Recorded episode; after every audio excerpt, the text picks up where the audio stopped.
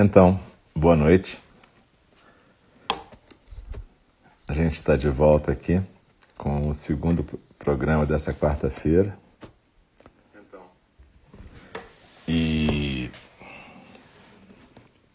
a gente vai ter agora, daqui a pouquinho, a fala do Dharma, onde a gente vai estar tá estudando o De Pé na Beira do Abismo, Standing at the Edge, da John Halifax Roshi.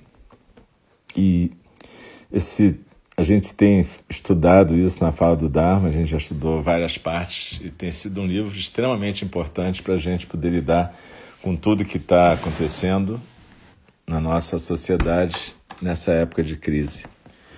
Eu lembro que a gente teve uma meditação antes, para quem estiver ouvindo só a fala do Dharma, onde a gente fez uma prática de zazen, e eu sugiro que quem não ouviu e possa praticar com a gente, que é uma boa preparação para essa fala do Dharma.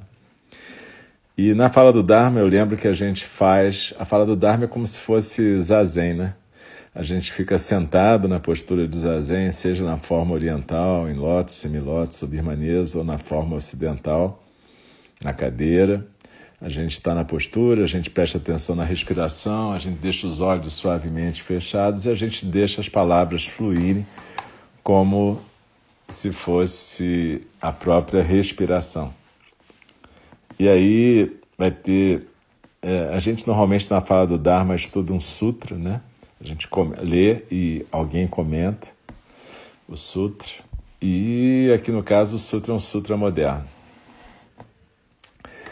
É, a gente, no começo da fala do Dharma, a gente recita um verso, que é o verso da abertura do Dharma, onde a gente repete juntas uma intenção, uma intenção de prática, na verdade. E essa intenção de prática a gente coloca nesses versos, que são chamados versos da abertura do Dharma. Em geral, a gente repete eles na postura de zazen, já como a gente está, mas com as palmas das mãos juntas em frente ao rosto. E a gente repete três vezes em conjunto. Depois a gente volta para a postura de zazen. E no final da fala do Dharma, a gente repete todos juntos também, três vezes, os quatro votos dos Bodhisattvas, que são a nossa intenção de prática pela semana toda. Eu lembro que a gente tem práticas de terça a sábado e, como está falado no início da meditação guiada gravada anteriormente, lá tem mais ou menos os horários, as pessoas. Então, quem tiver interessado, não tiver ouvido, dá uma escutadinha lá. E, enfim. Então a gente vai começar daqui a pouquinho eu lembro então que a gente está na postura de zazen, a gente presta atenção na respiração, na postura e estamos juntos. Muito obrigado pela prática, muito obrigado por você estar no nosso Zendô virtual de Enindi. 26 de agosto, hoje, quarta-feira, eu sou o Alcio.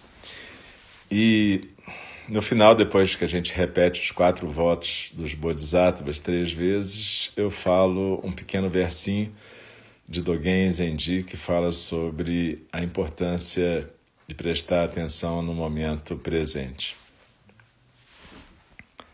Então vamos lá.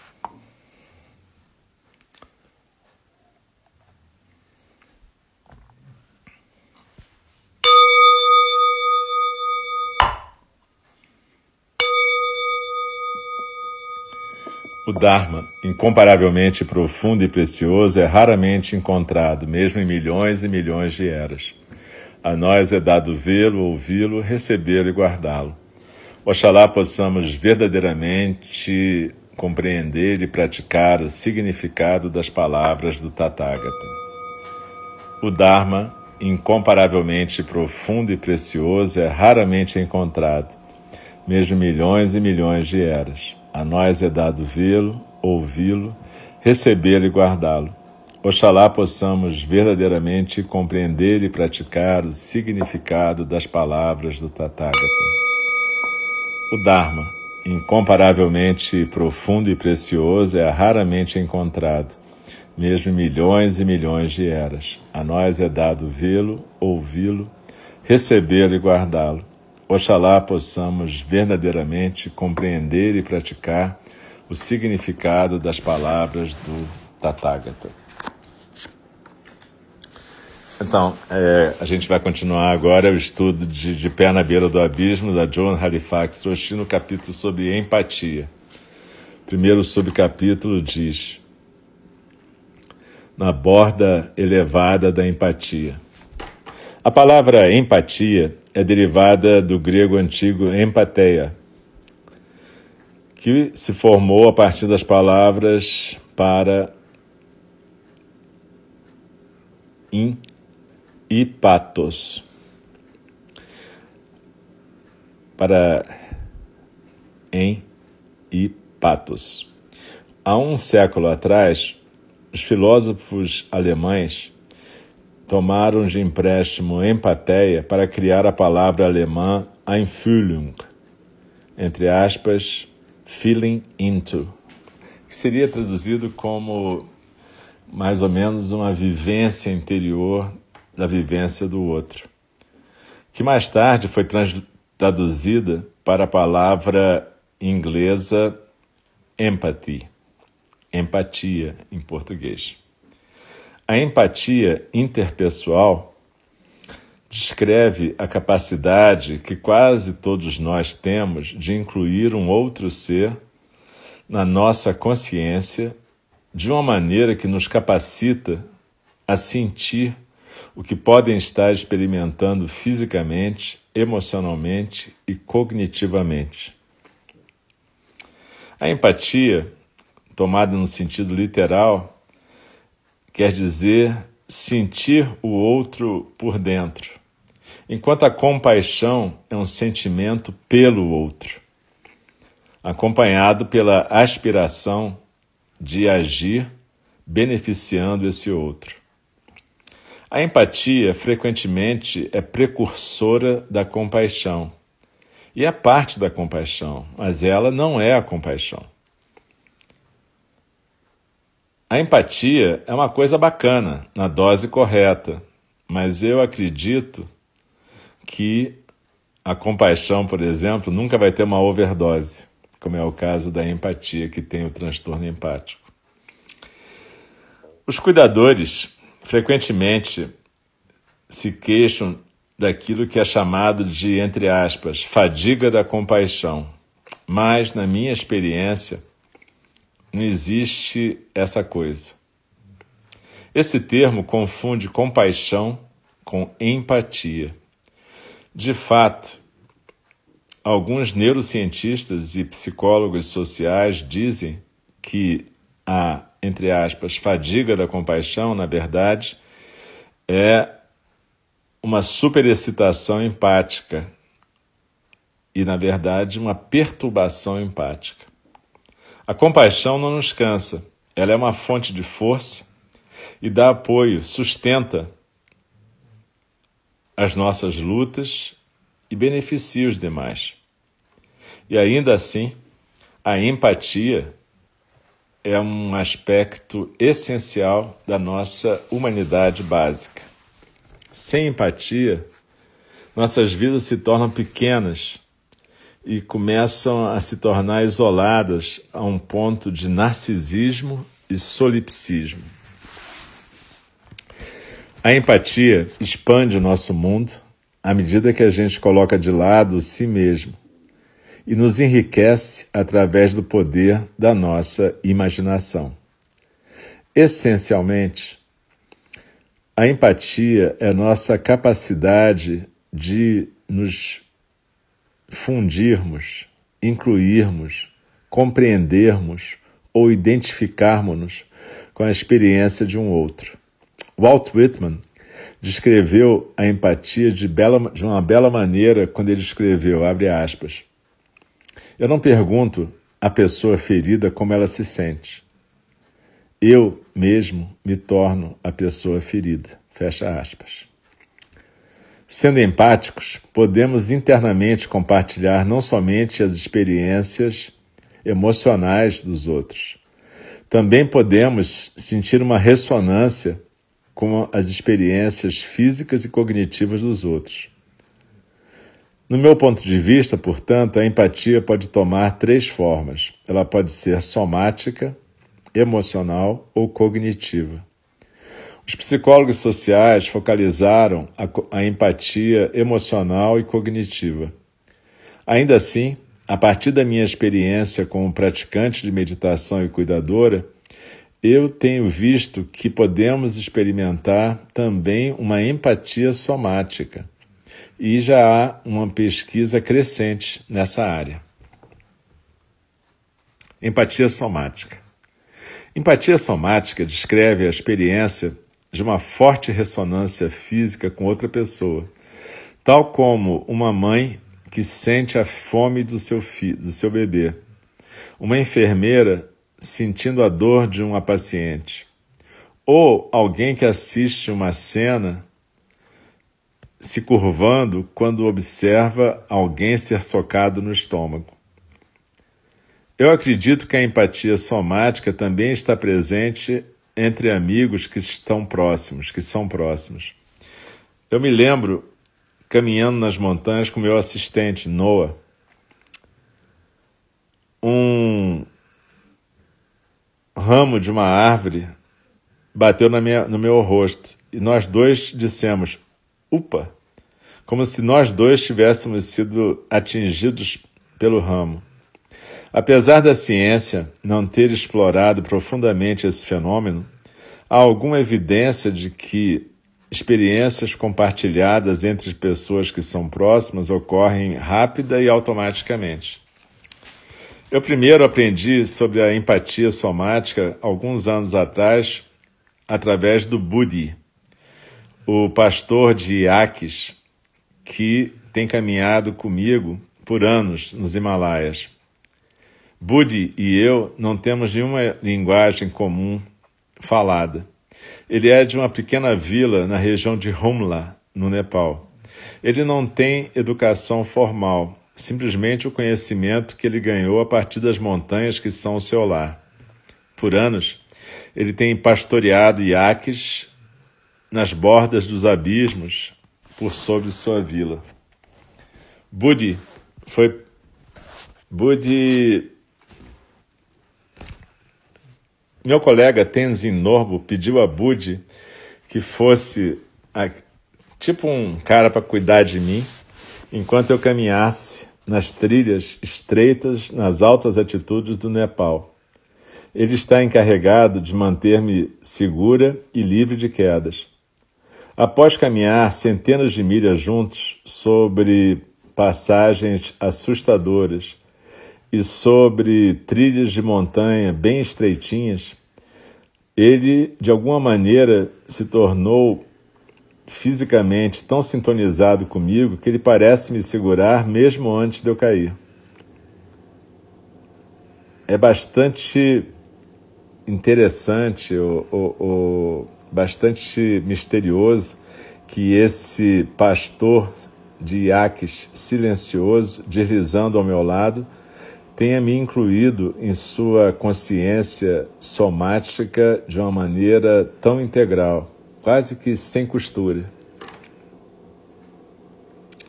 Eu acredito que a empatia somática ou a falta dela ocorrem num espectro bastante amplo. Algumas pessoas experimentam pouca ou nenhuma empatia somática quando presenciam as experiências físicas dos outros, enquanto uma pequena percentagem de pessoas são hipersensíveis às sensações somáticas dos outros, como se estivessem acontecendo com elas. O Dr. Joel Salinas, um neurologista no Hospital Geral de Massachusetts, tem aquilo que é chamado de sinestesia pelo toque do espelho que permite a eles sentir a, experiência somática dos outros.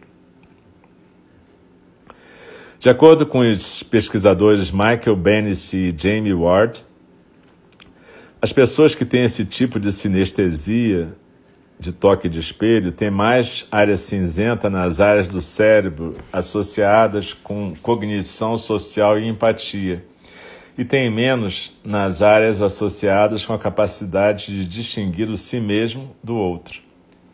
Isso certamente torna sentir do ponto de vista daquilo que eles experimentam subjetivamente uma experiência diferente. E eles relatam serem facilmente sobrecarregados por suas experiências vicárias das sensações físicas dos outros. A fim de não ser é, atropelado pelas experiências físicas de seus pacientes, o Dr. Salinas aprendeu a se manter mais no solo, se aterrar, trazendo para sua atenção a sensação da sua própria respiração. Ele também lembra do seu papel como um clínico e que a sua intenção é servir aos demais. A fim de controlar o seu nível de excitação somático, ele pode perceber diferenças sutis entre a sua experiência somática espelhada do outro e a maneira que o seu corpo tipicamente se sente em resposta a uma estimulação física. Usando essa metaconsciência, ele sabe que as sensações físicas vicárias que ele está experimentando vão passar Algumas vezes ele redirige a sua atenção para pessoas ou objetos que sejam neutros. E ele reflete sobre como usar a sua experiência de ressonância somática em espelho para o benefício dos seus pacientes. O que o Dr. Salinas faz para lidar e manejar a sua hipersensibilidade à experiência física dos seus pacientes não é diferente aquilo que eu fiz quando quase passei do meu limite, quando estava perto daquela menina queimada, Nepali, Dolma, enquanto suas feridas estavam sendo debridadas. A sintonia física pode ser um meio para a nossa compreensão dos outros e para o cuidado que podemos ter com os outros. Se a nossa identificação com alguém que estiver sofrendo de dor física for grande demais, entretanto, podemos temer o assalto, o ataque desse sofrimento extremo do outro em nós mesmos e sermos inundados com tanta informação sensorial que a gente acaba lidando com isso nos fechando ou nos fragmentando nos protegendo através de uma coisa de colocarmos-nos hermeticamente separados daquela sobrecarga de sofrimento e nos tornando, de certa maneira, pessoas extremamente fechadas. Isso parece ser, então, uma questão de achar um caminho do meio entre os extremos de sensibilidade demais, por um lado, ou ser insensível ou é, anestesiado do outro lado. Também é importante refletir sobre o profundo benefício da prática de que nós chamamos entre aspas, de costas fortes, frente macia, que é a metáfora física de juntar as qualidades mentais de equanimidade e compaixão. À medida que a gente cuida, absorve e então libera a experiência somática de uma outra pessoa. Então, a John aqui está falando uma coisa extremamente importante. Vocês lembram que no capítulo passado ela falou que ela quase passou do ponto quando ela estava naquela. Observando aquela menina sendo debridada, suas queimaduras, e ela quase passou do ponto porque ela ficou empática demais. E aqui ela está falando disso, quer dizer, essa experiência interessantíssima desse médico que tem uma sensibilidade enorme e que teve que aprender a lidar com isso para continuar a ser um médico útil para os seus pacientes. E essa questão que ela fala aqui das costas fortes e frente macia é como ela fala um pouco sobre zazen. Zazen precisa de costas fortes, ou seja, um eixo, uma postura mantida e ao mesmo tempo uma frente macia para a gente poder ser atravessado pelo que aparece. É isso que ela chama de equanimidade e compaixão. Equanimidade nos dá essas costas fortes e compaixão é essa maciez. O Budi, eu até tenho uma foto com o Budi que a Joan tirou e é bem legal. Estamos nós dois juntinhos. Se eu achar, eu publico no Facebook essa foto.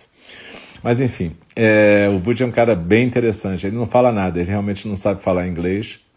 E, então ele fala tibetano, né? E um pouco de Nepali. E ele é um pastor de iaques, né? Iaque é aquele búfalo do Tibete, do Nepal, búfalo de altitude, né? Tem vários búfalos de altitude naquela região do Himalaia. Tem os búfalos mesmo lá de baixo, que são os búfalos indianos da região de baixo. Tem os iaques, que são lá de cima, altas altitudes, mais de 3 mil metros. E tem os zos, que são uma cruza que fica no meio. Enfim, mas o Budi é pastor de iaques. E ele realmente foi designado pelo chefe lá dos Sherpas para acompanhasse a sombra da Roshi. Ele faz isso de uma maneira extremamente delicada. Você nem vê que ele está perto, mas ele está sempre perto dela. Para segurar. Ela é uma senhora que já teve prótese de quadril, enfim, ela não é uma pessoa é, super resistente, mas ela é muito forte. Ela, tá, ela só não foi esse ano para lá por causa da pandemia.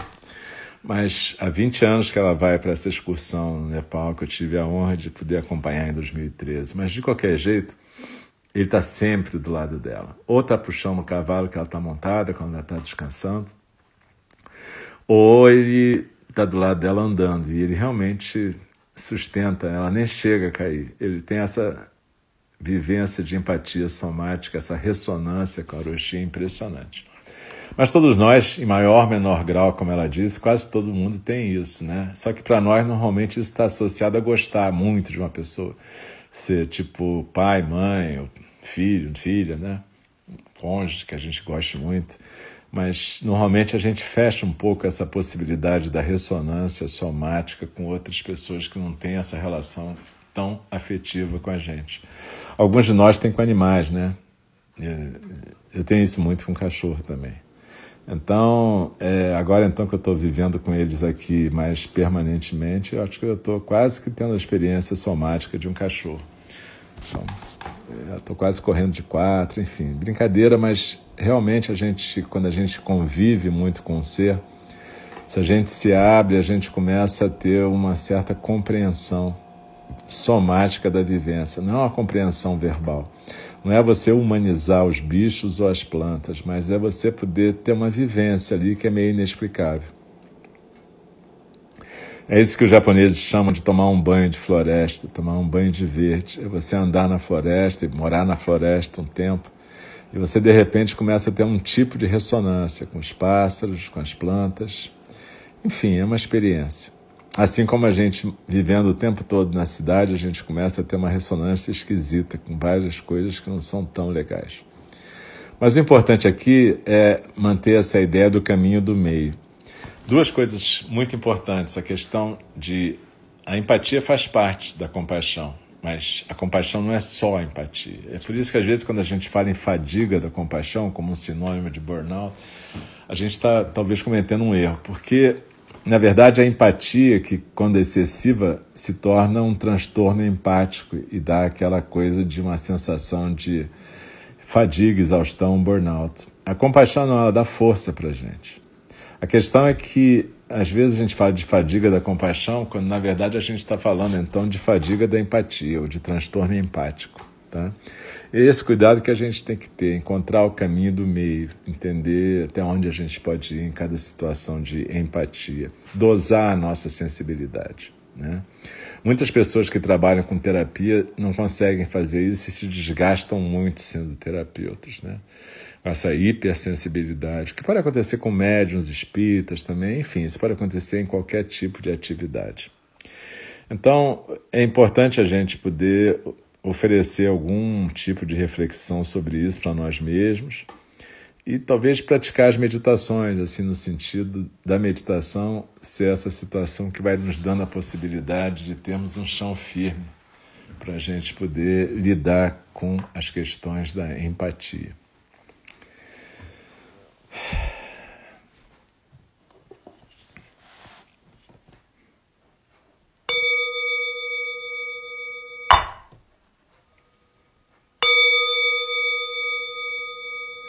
As criações são inumeráveis, Faço voto de libertá-las. As ilusões são inexauríveis.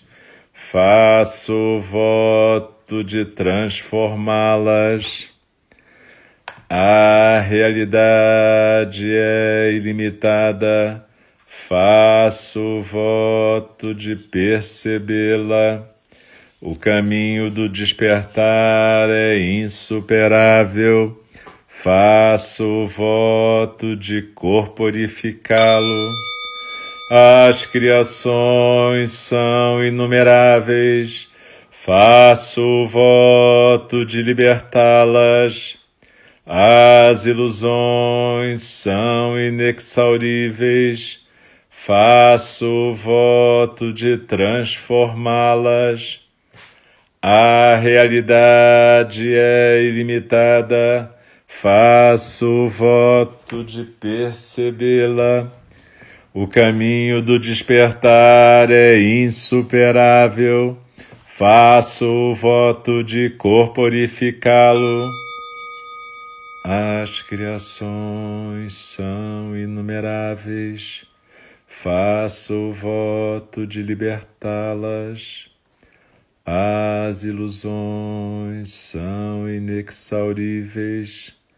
Faço voto de transformá-las. A realidade é ilimitada.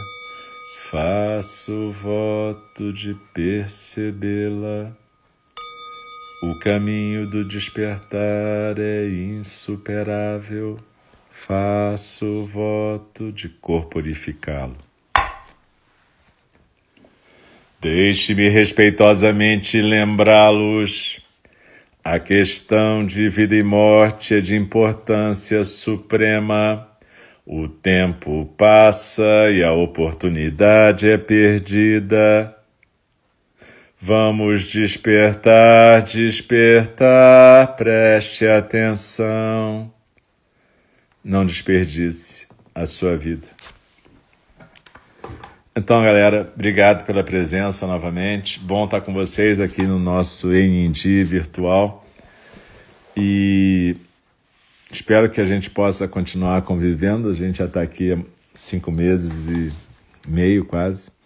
Muito legal que a gente esteja podendo, no meio desse caos, dessa crise, a gente esteja podendo estar junto, que a gente esteja podendo estar com saúde que ao mesmo tempo a gente sempre oferece a nossa prática de meditação, nossa prática do Dharma, todos aqueles e aquelas que se foram, não só pela pandemia, mas também pela violência, pela opressão, pela situação de desigualdade desse país.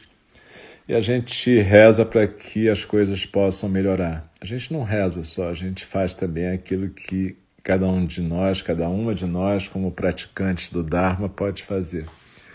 Mas eu estimulo a todas e todos que possam praticar as meditações, ouvir os textos, entender o que, que são os caminhos de um Bodhisattva e que a gente possa fazer diferenças em nossas comunidades, desde as nossas casas, nossas famílias, nossas pequenas comunidades até as grandes comunidades. Então, uma boa noite, passem bem, durmam bem, enfim. E até a próxima semana que vem. Lembrando que amanhã de manhã, quinta-feira, às oito da manhã, a gente tem prática de meditação com o nosso irmão Diego.